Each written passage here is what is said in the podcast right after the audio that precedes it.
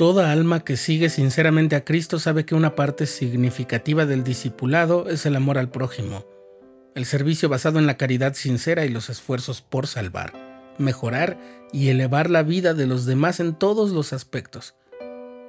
¿Qué está en la base de nuestro servicio y amor por los demás? Estás escuchando el programa diario presentado por el canal de los santos de la Iglesia de Jesucristo de los Santos de los Últimos Días.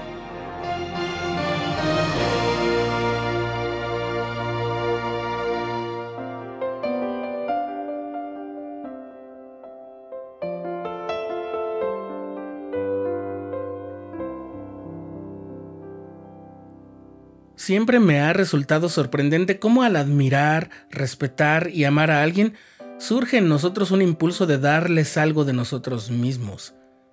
Nos sentimos movidos a obsequiarles algo, que puede ser un regalo que compramos o una tarjeta en la que expresamos nuestro amor o admiración. También puede ser uno o varios actos de servicio. Pasa entre los enamorados, por supuesto, pero también ocurre con mucha frecuencia entre padres e hijos, por ejemplo.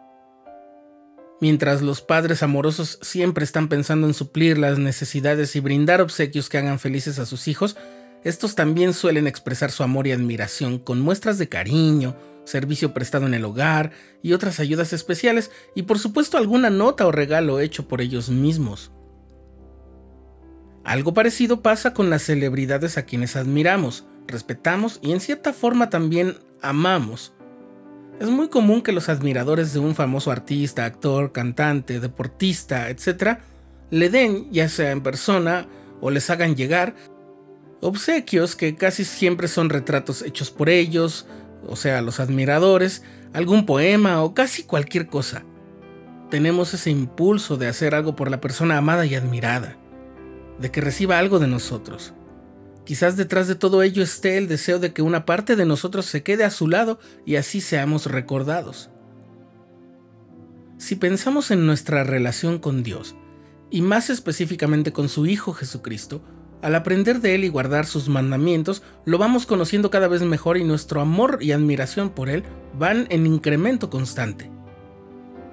Si a ello le sumamos la profunda gratitud por su sacrificio expiatorio, entonces nuestro amor y la admiración por Él crecen de modo exponencial. Y de nuevo, aparece esa especie de impulso por darle algo, por obsequiarle algo, hacer algo por Él. Algo de nuestro más profundo ser que se quede con Él, para que quizás Él no nos olvide y sepa que lo amamos. En 1896, el escritor y profesor universitario Henry Van Dyke publicó un cuento de temática navideña titulado El otro rey mago. La historia es la siguiente.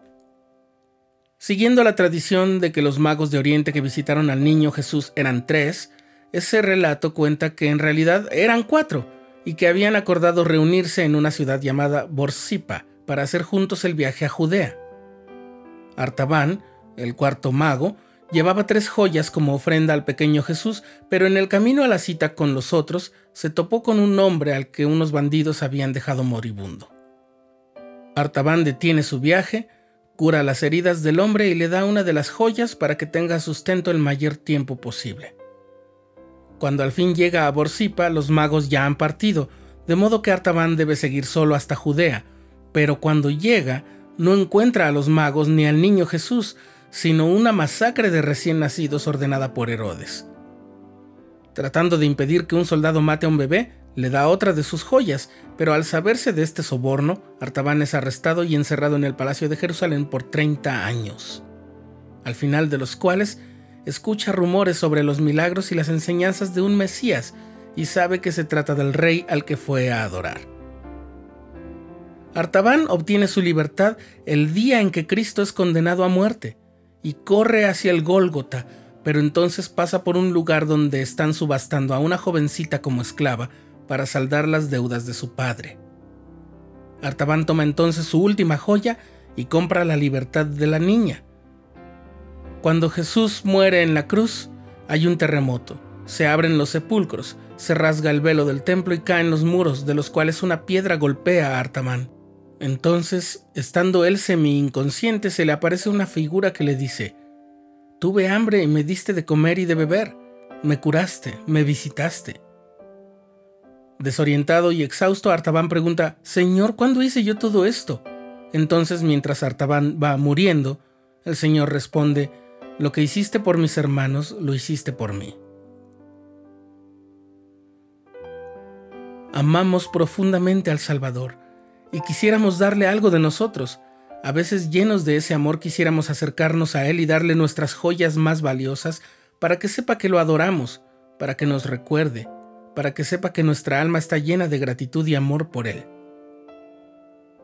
El pasaje que inspiró el cuento de Van Dyke es una de las más hermosas profecías que el Salvador ha hecho, porque lo hace con figuras alegóricas, pero es una profecía y está registrada en el testimonio de Mateo. Cuando el Hijo del Hombre venga en su gloria y todos los santos ángeles con él, entonces se sentará sobre el trono de su gloria y serán reunidas delante de él todas las naciones. Entonces apartará los unos de los otros como aparta el pastor las ovejas de los cabritos, y pondrá a las ovejas a su derecha y los cabritos a la izquierda. Entonces el rey dirá a los que estén a su derecha, Venid, benditos de mi Padre, heredad el reino preparado para vosotros desde la fundación del mundo, porque tuve hambre y me disteis de comer, Tuve sed y me disteis de beber. Fui forastero y me recogisteis. Estuve desnudo y me cubristeis. Enfermo y me visitasteis. Estuve en la cárcel y vinisteis a mí. Entonces los justos le responderán diciendo, Señor, ¿cuándo te vimos hambriento y te sustentamos, o sediento y te dimos de beber? ¿Y cuándo te vimos forastero y te recogimos, o desnudo y te cubrimos? o cuando te vimos enfermo o en la cárcel y fuimos a verte. Y respondiendo el rey les dirá, de cierto os digo que en cuanto lo hicisteis a uno de estos, mis hermanos más pequeños, a mí lo hicisteis.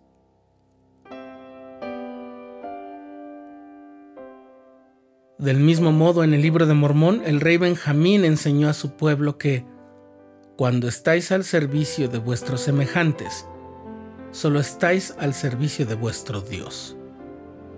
¿Comprendes ahora qué es lo que le podemos dar al Salvador que lo haga feliz?